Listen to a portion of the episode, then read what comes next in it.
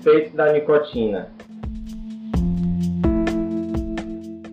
A nicotina é a substância responsável pela dependência e que está presente no, na folha do tabaco, que é o que é usado para fazer o cigarro.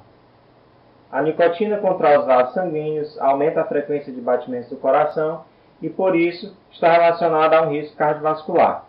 Ela pode diminuir a ansiedade, mas também pode aumentar, principalmente em grandes quantidades.